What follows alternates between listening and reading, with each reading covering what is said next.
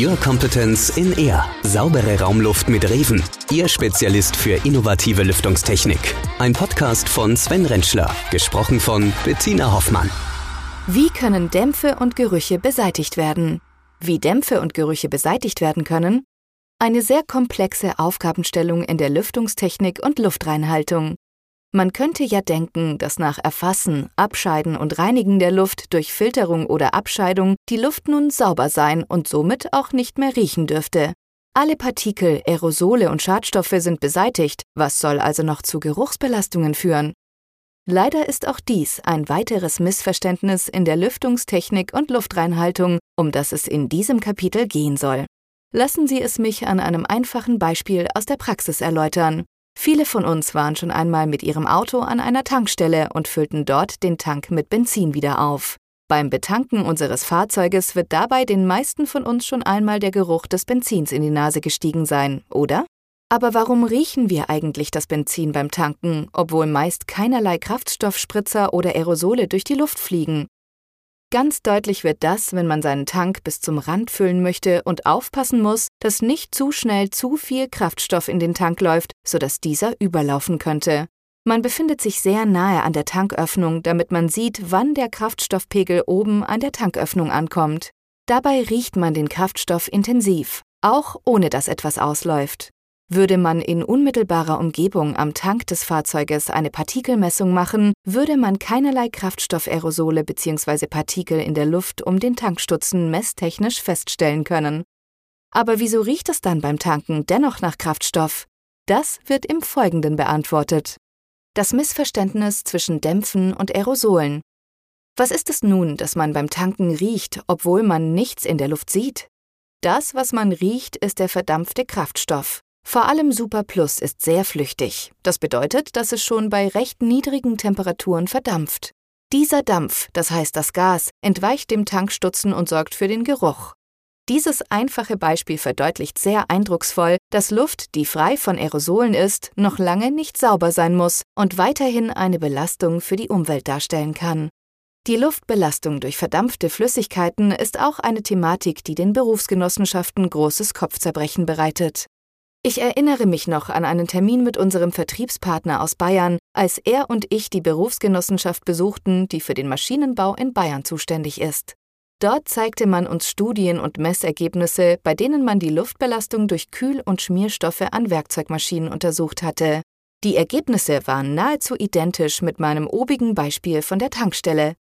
Die Analyse der Luft um die Werkzeugmaschine herum zeigte, dass es zu so gut wie keiner Luftbelastung durch Aerosole gekommen war und alle Luftgrenzwerte eingehalten wurden, dachte man zumindest.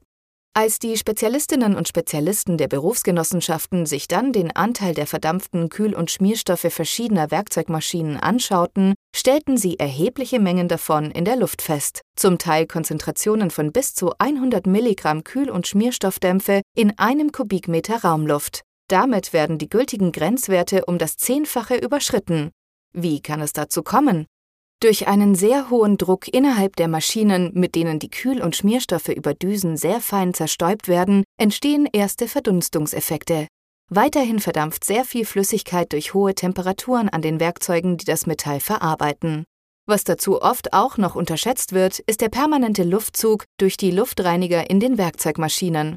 Erinnern Sie sich an das Kapitel 1. Zum Erfassen und zum Absaugen benötigen wir eine hohe Abluftmenge und Luftströmung in Richtung der Erfassung. Diese Luftströmung ist dabei durchaus mit einem Wind zu vergleichen, der über die Oberfläche eines großen Sees strömt. Allein durch diese Luftströmung wird Wasser verdunstet und als Luftfeuchtigkeit mit der Luftströmung aufgenommen und abtransportiert. Ähnliche Effekte haben wir auch in einer Werkzeugmaschine oder eben beim Tanken. All dies führt zu immensen Mengen an Flüssigkeit, die in Dampfform mit der Luft transportiert werden. Diese Dämpfe können zu erheblichen gesundheitlichen Belastungen und Geruchsbelästigungen führen. Selbes ist sehr oft auch bei vielen Prozessen in der Lebensmittelindustrie und in gewerblichen Küchen zu beobachten.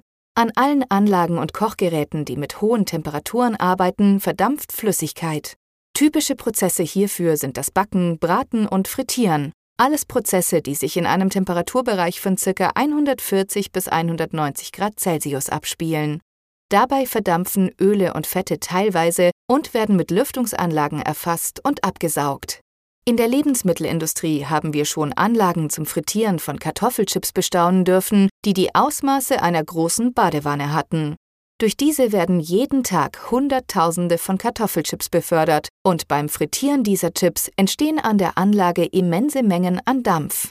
Dieser besteht zum Großteil aus verdampftem Öl aus dem Frittierfett und verdampftem Wasser, das vor dem Frittieren noch in den Kartoffelchips gebunden war. Auch hier stellten wir das zuvor beschriebene Phänomen fest. Bei der Analyse der Prozessabluft durch eine Partikelmessung war keinerlei Luftbelastung festzustellen. Die Luft schien sauber und kaum belastet zu sein. Dennoch war bereits optisch zu erkennen, dass die Abluft an diesem Verarbeitungsprozess nicht sauber sein kann, denn die Luft sah aus wie die Dampfwolke einer alten Dampflokomotive. Auch roch man, ähnlich wie an der Tankstelle hier, so einiges. Klar, ein angenehmerer Geruch als beim Betanken eines Fahrzeuges, aber dennoch machte dies deutlich, dass diese Luft keinesfalls als unbelastet und sauber bezeichnet werden konnte. Ähnliches können Sie auch zu Hause in Ihrer Küche beobachten, beispielsweise wenn Sie bei hoher Temperatur ein Steak braten. Dabei mag es wohl den einen oder anderen Ölspritzer geben, der als Aerosol eingestuft werden kann, aber das, was über Ihrem Herd oben an Ihrer Küchenhaube erfasst und abgesaugt wird, ist hauptsächlich Luft mit verdampften Ölen und Wasser. Tropfen, Aerosole und Spritzer kommen da nur wenige an. Große Probleme machen diese verdampften Flüssigkeiten in der Prozessabluft in der Industrie und in gewerblichen Küchen. Das große Problem neben der Geruchsbelästigung, die zunächst verdampften Flüssigkeiten können natürlich auch wieder kondensieren.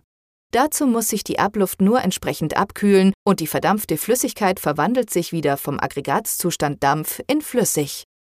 So etwas kann vor allem in großen Industriebetrieben und großen Hotels beobachtet werden. Warum? Weil es in solch großen Gebäuden sehr oft lange Strecken für die Abluftkanäle gibt. Egal, ob wir einen Kochprozess in einer großen Hotelküche haben oder einen Verarbeitungsprozess in einem Industriebetrieb.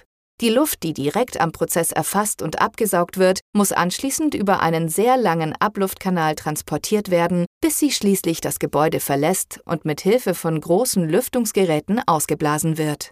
Diese langen Strecken werden mit Hilfe von Lüftungskanälen, oft rechteckige Bauteile aus Blech, ausgebildet und darin kommt es zu einer Abkühlung der Luft. So kann die verdampfte Flüssigkeit wieder kondensieren und lagert sich in den Abluftkanälen und dem Lüftungsgerät ab. Die Ablagerungen stellen nicht nur hygienisch ein großes Problem dar, sondern sorgen auch für Brandgefahr. Luft, die frei von Aerosolen und Partikeln ist, muss also noch lange nicht sauber sein. Das, was oft als Geruchsbelästigung wahrgenommen wird, sind meist Dämpfe. Aus diesem Grunde fordern auch europäische Normen wie die DIN N 16282, dass neben der Luftreinigung in gewerblichen Küchen mittels Filter und Abscheider zusätzlich die verdampften Flüssigkeiten und Kondensation zu beachten sind.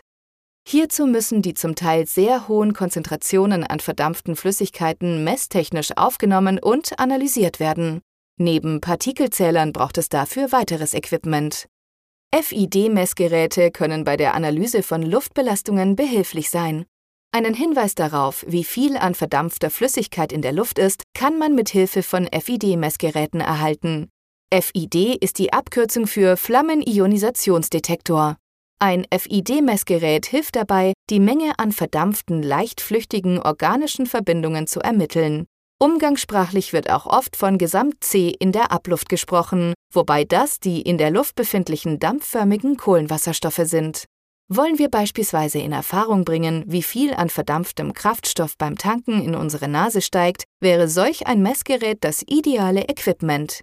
Ähnlich hilfreich sind die FID-Messgeräte auch bei der Analyse von verdampften Kühl- und Schmierstoffen im Maschinenbau oder an Anlagen in der Lebensmittelindustrie. Analysiert man die Luft an solchen Prozessen, ergibt sich die wirkliche Belastung meist aus der Summe der luftgetragenen Aerosole plus Dämpfe. Nicht selten kann dann ein Ergebnis solch einer Gesamtbetrachtung sein, dass 80 Milligramm Dampf und nur 20 Milligramm an Aerosolen in einem Kubikmeter Raumluft zu finden sind. Würde in diesem Beispiel bedeuten, wir hätten insgesamt 100 Milligramm Schadstoffbelastung in einem Kubikmeter Raumluft. Ob der Schadstoff ein Kühl- oder Schmierstoff in einem Maschinenbaubetrieb ist oder Frittieröl in einem Lebensmittelbetrieb oder einer Hotelküche, sei an dieser Stelle mal vernachlässigt, denn die Problematik und Aufgabenstellung ist zunächst dieselbe. Wir müssen uns um beides kümmern. Wir müssen uns um die verdampften Flüssigkeiten Gedanken machen, wie auch um die luftgetragenen Aerosole aus diesen Flüssigkeiten.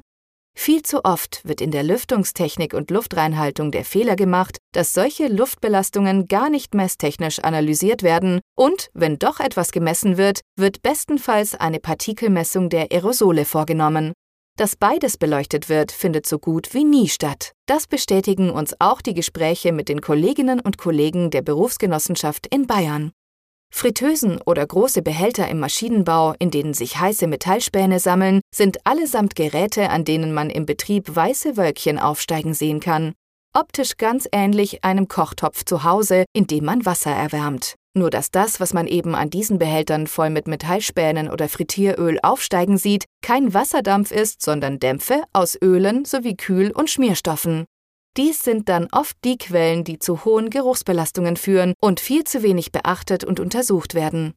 Es ist unumgänglich, solche Prozesse sowohl per Partikel wie auch per FID-Messung zu untersuchen, denn aus diesen Messungen kann der nächste Schritt abgeleitet werden, die Reinigung der Luft von diesen Dämpfen. Ein Lösungsansatz kann dabei beispielsweise der Einsatz von Aktivkohlefiltern sein.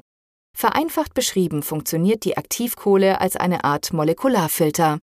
Die Aktivkohle ist sehr porös und besteht aus sehr vielen superkleinen Poren, die Dämpfe durch Adsorption aufnehmen können. So werden die Dämpfe an der Oberfläche der Aktivkohle gebunden. Dies funktioniert aber nur, solange diese nicht durch Kondensation und dadurch entstehende Aerosole zu stark belastet wird. Oft werden Aktivkohlefilter erst im Lüftungsgerät am Ende einer langen Abluftkanalstrecke eingesetzt. Bis die Abluft dort angekommen ist, ist sie schon um einige Grad abgekühlt und die Dämpfe beginnen zu kondensieren. Dies führt dazu, dass die Aktivkohle mit ihren vielen feinen Poren viel zu schnell verstopft und wirkungslos wird. Handelt es sich bei den kondensierenden Dämpfen um Öle, entsteht in Verbindung mit Aktivkohle im wahrsten Sinne des Wortes eine brandgefährliche Kombination. Eine weitere Möglichkeit, um die verdampften Flüssigkeiten in den Griff zu bekommen und zu reduzieren, durch eine erzwungene Kondensation direkt beim Erfassen und Absaugen. Wie in Kapitel 1 beschrieben, haben wir bei der Reven GmbH Erfassungseinrichtungen entwickelt, die nicht nur saugen, sondern auch blasen. Dabei werden die zu erfassende Luft, Aerosole, Viren und Schadstoffe so schnell wie möglich durch zusätzliches Blasen in den Bereich transportiert, in dem Luftreiniger, Küchenhauben und Lüftungsgeräte eine sehr hohe Absaugkraft haben, also direkt in den Bereich ihrer Ansaugöffnungen. Hierfür haben wir sowohl moderne Küchenhauben als auch industrielle Luftreiniger entwickelt, die solch eine zusätzliche Einrichtung zum Blasen haben. Damit wird sichergestellt, dass aufsteigende Kochdämpfe schnell und direkt von der Kocheinrichtung in den Filter- und Ansaugbereich strömen und dort erfasst bzw. abgesaugt werden. Doch nicht nur das wird sichergestellt, sondern zusätzlich gelingt es uns so, die Kondensation von verdampften Flüssigkeiten zu erzwingen. Die Luft, die wir zum Blasen verwenden, ist immer um einige Grad kälter als die zu erfassende Luft vom Bearbeitungsprozess. Dieser Temperaturunterschied hilft uns, sowohl in unseren weiterentwickelten Erfassungshauben wie auch in unseren Luftreinigern für Werkzeugmaschinen, direkt beim Erfassen und Absaugen eine Kondensation auszulösen und die verdampften Flüssigkeiten zu kondensieren. Wird die Prozessabluft dann von verdampften Flüssigkeiten und luftgetragenen Aerosolen befreit, ist sie wirklich gereinigt und sauber. Dabei reduzieren sich auch die Geruchsbelästigungen auf ein Minimum und können mittels nachgeschalteter Geruchsfilter vollends neutralisiert werden. Die dabei verwendeten Technologien können UV, Ozon, Aktivkohle oder chemische Oxidationssysteme sein. All diese haben gemein, dass sie nur funktionieren und ihre volle Leistung entfalten können, wenn die Abluft von Aerosolen und Dämpfen im Vorfeld effizient gereinigt wurde. Erst dann und nur dann machen noch nachträglich und zusätzlich installierte Technologien zur vollständigen Geruchsbeseitigung Sinn. Mehr dazu im nächsten Kapitel.